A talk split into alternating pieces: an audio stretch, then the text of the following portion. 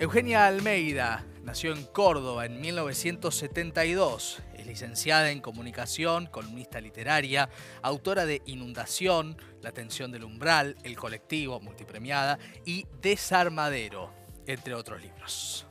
Bien, y aquí lo tenemos, ¿eh? Desarmadero, la nueva novela, el nuevo libro de Eugenia Almeida, eh, y todo lo que sucede en cuanto a los crímenes, a las fuerzas policiales, a personas que se van eh, relacionando en una trama que todo el tiempo, como recuerdo una vez más, la atención del umbral, eh, nos va envolviendo en, en una historia que te deja sin aliento.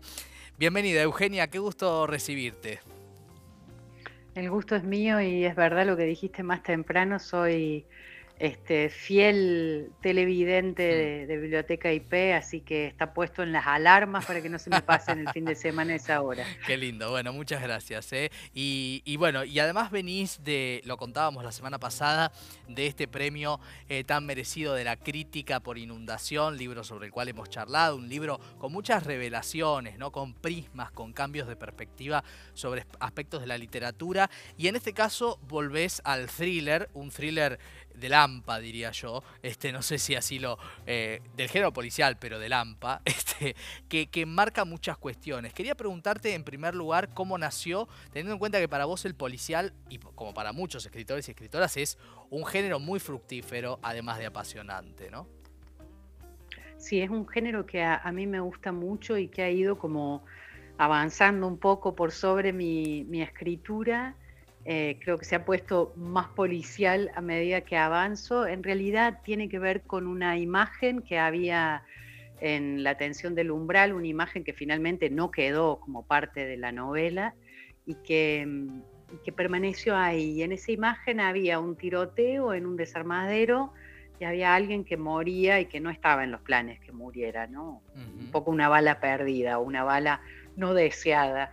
Eh, y esa imagen que salió de la tensión del umbral quedó flotando y bueno, y a partir de ahí empecé como a, a, desplegar una historia que finalmente es esta de, de, Desarmadero. Sí, sí, una historia en la cual, claro, hay eh, este crimen, hay esta situación que se va eh, entrelazando, ¿no? Respecto de qué hacemos con los cuerpos, ¿no? Que cómo ocultamos los crímenes, qué rol ocupa la policía, eh, desaparece de acá, digo, todos diálogos que se dan en, una tensión muy grande y, son historias y lo, lo, hablo en plural por, tus otras novelas, pienso en el colectivo también, que todo el tiempo lo tiene al lector con el aliento entrecortado, ¿no? Como una sensación de, asfixia por una fatalidad.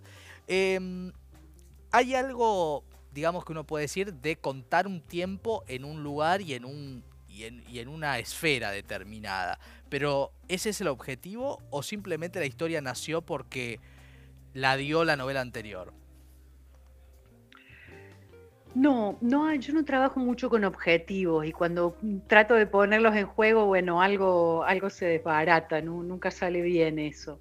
Eh, me parece que eso se desprendió como otras historias que también están como flotando, como una imagen eh, o como una voz, que, son las que están dando vueltas. Y a veces eh, uno toma, o yo tomo la, la, que puedo tomar para avanzar en esa historia.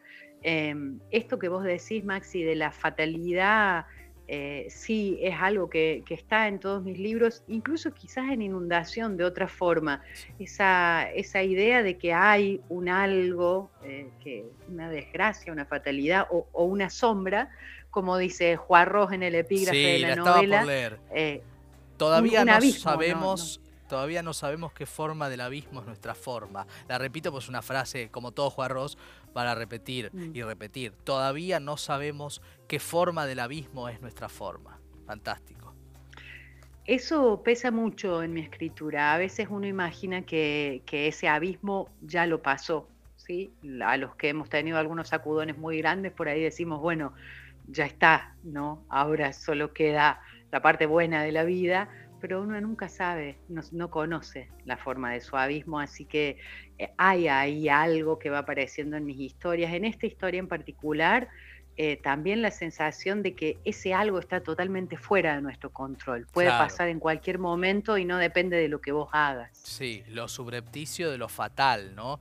hay una verdad, hay una, eh, hay una vida en los personajes, ¿no? Pienso desde Durruti y todos, todos los protagonistas. Eh, que, es este, muy potente en la novela. ¿Cómo se les otorga desde la escritura esa verdad? ¿Es, es algo que sucede o es eh, pico y pala, digamos? bueno, las dos cosas. Es algo que sucede, eh, los personajes se, se presentan como son. Eh, el pico y la pala, que hay que usarlos y mucho, yo eh, eh, coincido con eso de que la inspiración es solo una partecita, después es la espalda, la muñeca, la mano, la cabeza, todo el cuerpo poniéndose a trabajar. El pico y la pala consiste en tratar de reproducir eso que se está presentando, eso que uno ve, sin meterse demasiado, sin, sin meter, digamos, mi pequeña visión de mundo subjetiva la, mía propia, que no tiene un valor particular. Entonces tratar de que ese misterio que pasa en la ficción opere por sí solo y, que, y uno ser un buen escribiente de eso, no, no, no endulzarlo, no empeorarlo, no, tratar de no cambiarlo. Entonces diría que es pico y pala para estar eh, dispuesta a generar el territorio para que suceda un misterio que está más allá de uno. Bueno, qué interesante valga la pausa. Em, te pregunto en relación a inundación y te lo pregunto en relación también a, Desarmadero, ¿no? Tus últimos dos libros, el premiado recientemente y el apenas hace unas semanas publicado Desarmadero.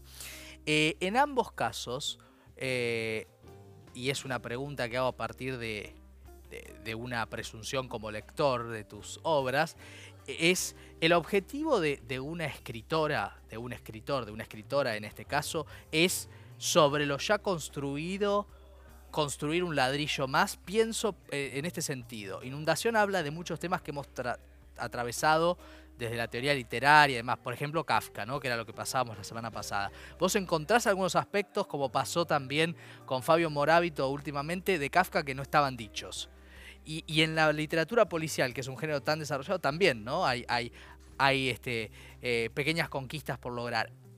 ¿Va por ahí el trabajo de quienes escriben? Yo no me animaría a responder en nombre de todos, porque me parece que cada uno debe tener su búsqueda y a veces las propias búsquedas no son transparentes para uno, uno no sabe muy bien qué está haciendo. Eh, de lo que yo puedo decir de mi trabajo, me alejaría de toda idea de acumulación. Un ah. ladrillo más, un, paso más, eh, sino más bien una cosa de, mm, de, merodeo, de vagabundeo, de errancia, eh, en la que los otros viajes, de los otros peregrinos, de los otros que uno se cruza en el camino, por supuesto juegan y vienen a conversar, pero mm, la idea de progresión implicaría una mejoría. Lejos estoy yo de creer que, que yo he dicho algo más ajustado o más afinado o más adelante que nada de lo que está atrás. En realidad suele ser al revés, ¿no? Pero me gusta más pensar el, trabajo de la escritura y esa obra que se va armando por atrás de uno, ¿no? Porque uno se da vuelta y ve lo que, lo que está escrito o lo que está publicado en realidad eh, eh, de, lo, de, lo, que uno ha escrito. Eh, y siempre me sorprende eso, como si fuera una cosa ajena no sé muy bien qué estoy haciendo, pero sí sé que me gusta mucho entrar en diálogo con, los otros, con mis contemporáneos y, con los antecesores, ¿no? De ahí quizás algunas revisitas de inundación como para, para sumarme a una conversación, como cuando uno dice, ah, y yo creo tal cosa. No, no estás rebatiendo a nadie ni nada, pero sumándote a esa charla. Sí, bueno, eso es apasionante, ¿no? Cuando los interlocutores son válidos, uno trata de, arrimar algún concepto y en este caso en la inundación creo que eh, ha pasado de manera más que auspiciosa. Eh, ¿Hay algo que está sobrevolando tu discurso y tu pensamiento que tiene que ver con que en la escritura lo que manda, y ahí va la pregunta, ¿es el misterio? ¿Es lo desconocido? Para mí sí. He conversado con muchos colegas en los que lo que manda es la voluntad. Eh, me parece que para cada quien es diferente. Para mí sí es el misterio. Si fuera la voluntad, en mi caso, sería otra actividad más en la que hay que en la que hay que trabajar desde un lugar así de la acumulación. Para mí es el misterio, es el pico y la pala para estar allí, pero después lo, que pasa es, eh, sí, es del ámbito de, casi diría como un salto de fe, ¿no? Creer que hay algo ahí que va a funcionar. Y, eso es lo más hermoso de la escritura, cuando algo de lo que, de lo que uno ha logrado escribir te vuelve eh, como una cosa así misteriosa, que no sabes cómo se produjo. Sí, es fascinante, es, fascinante. Em, pienso en el disparo. ¿No? En el disparo como, como un hecho narrativo, pero también como un sonido. Y, entiendo que lo sonoro para vos es un gran, eh, valga la metáfora, disparador creativo. ¿Es así? Sí, em, lo sonoro para mí es, diría, todo. en, en, relación al mundo que me rodea, lo más importante siempre es lo sonoro, es lo que más me conmueve, lo que más me altera. Em, pero pensaba, cuando te oía decir, eh, partir ¿no? del disparo y de esta presencia de lo sonoro, me vino a la memoria una cita, no, no lo voy a decir textual porque no la sé de memoria, pero de un libro muy precioso de Rorda, creo que es el autor, que se llama Mi suicidio, que es lo que él escribe un tiempo antes de efectivamente suicidarse, digamos, pone punto final y, se suicida. Y en esa última frase lo que él dice es algo así como que espera que eh, el estampido de ese disparo no lastime el corazón de las personas que quiere.